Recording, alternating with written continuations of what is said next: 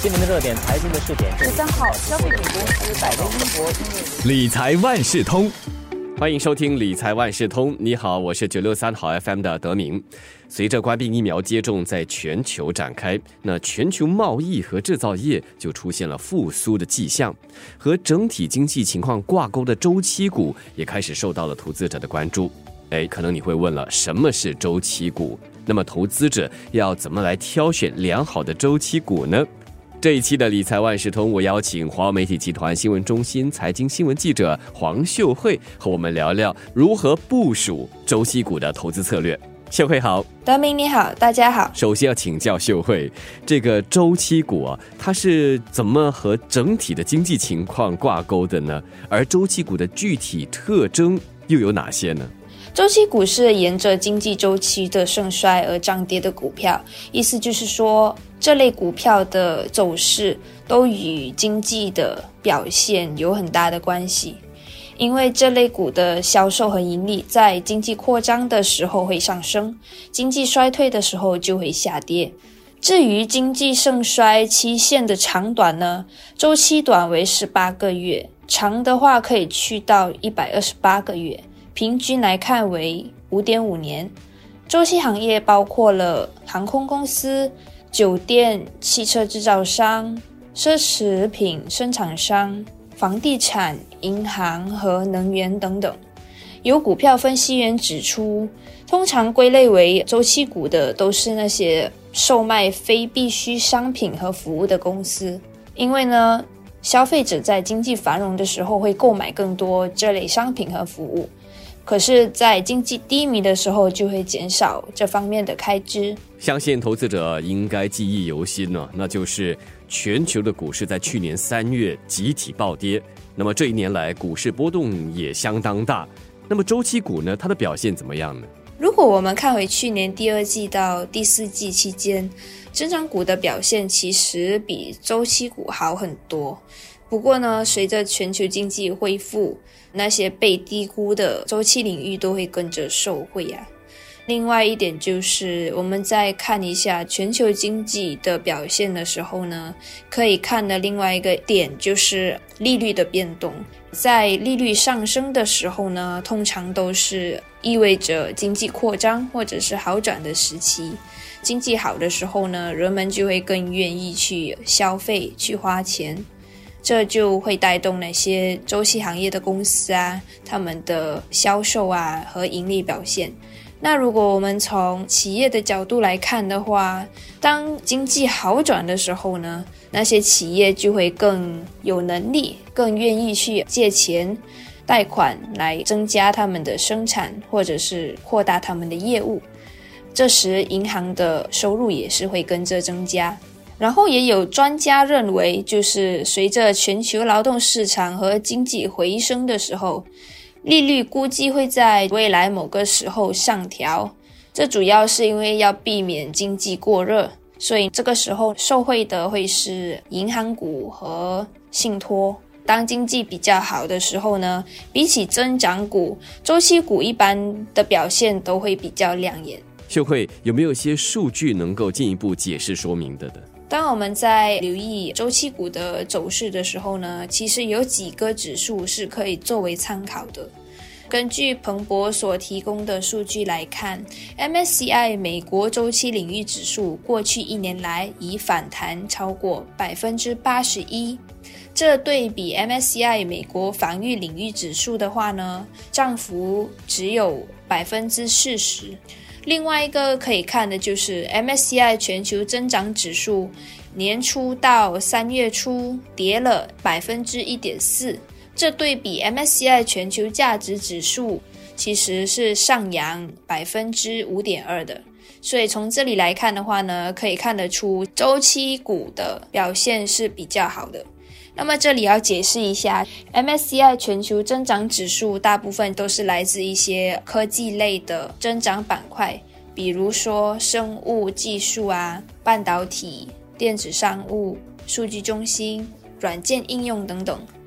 那么 MSCI 全球价值指数的话呢，里面比较多的都是周期行业。如果我们看一下本地的表现的话呢，自从去年三月的最低位以来，反映本地蓝筹股走势的海峡时报指数已经反弹百分之三十九，孩子有约百分之八十都是周期股。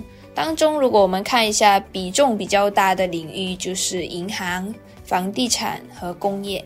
投资的领域那么多，那么的繁杂，秀慧有没有一些建议提供给我们正在听节目的投资者？有哪些比较好领域的周期股可以考虑的呢？如果在选股方面的话呢，因为有专家估计，部分周期行业将在未来一到两年内慢慢复苏，可能大家可以关注的一些周期股包括航空、酒店、金融、能源。和旅游相关的行业啊，如果在本地银行业方面的话呢，有专家是看好新展集团、华侨银行和大华银行的前景。虽然说可能有市场人士或者是一些投资者可能会担心说，这三大银行在去年拨出大笔准备金来应对潜在的坏账问题嘛。不过呢，随着经济趋稳，银行为贷款损失拨出的准备金就会减少，这会是带动银行盈利复苏的主要动力。另外，也是有专家预计，银行盈利会在今年上扬约百分之三十。不过呢，准备金可能要等到明年才会恢复到正常的水平。除了预计在二零二四年恢复到疫情前水平的航空股呢，市场专家大致是看好本地周期股的前景。先收集各方的资料，再做进一步的评估，这是很重要的，特别在投资方面。但是，投资者又要怎么来评估周期股的投资前景，还有它所面对的可能风险？由于周期股的表现非常依赖经济的情况，所以呢，它的波动会比非周期或防御股来得大。防御股呢，其实就是一般能够提供稳定回报的股票。还有来自持续成长性强的领域，比如食品业，还有医疗保健业。在留意波动率方面的话呢，我们可以从 MSCI 美国周期领域指数三十天波动率来看的话，其实它的波动率是百分之二十点九，九十天的话呢，则是百分之十八点五。这对比 MSCI 美国防御领域指数的话呢，它三十天的波动率只有百分之十四，九十天的波动率呢则是百分之十四点二。所以从这里来看的话呢，可以看得出周期股的波动性是比较大的。那如果在分析周期股的投资前景方面的话呢，大家可以从几方面去看。第一就是分析周期股的基本面。在这方面呢，投资者可以评估一下周期行业在过去十年他们平均的盈利，以便掌握整个经济周期历来的表现。此外呢，你也是可以看一下、评估一下公司的资产负债表啊，以确保他们的债务水平低或者是合理，还有流动性充裕，以确保他们有足够的能力去度过经济衰退危机。再来呢，投资者也是可以观察一下广泛的经济活动指标，比如产出、就业、收入和销售数据，以了解经济周期的一个情况。然后呢，除了损益表、资产负债表和现金流，专家也是有建议投资者可以留意一下按业务类别划分的收入比率，还有涉足的市场。这可以帮助到在同一个领域里面呢，筛选一些比较好的公司，可以做一个比较。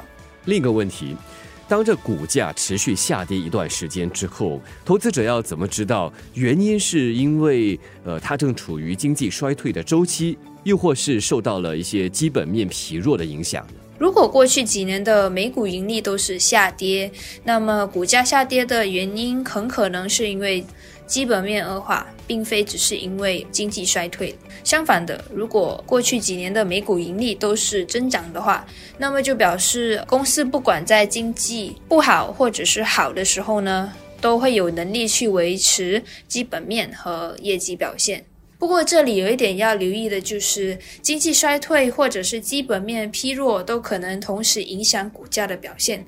举一个例子来说，新加坡航空公司在疫情之前就已经面对了很多挑战，包括的就是廉价航空的竞争。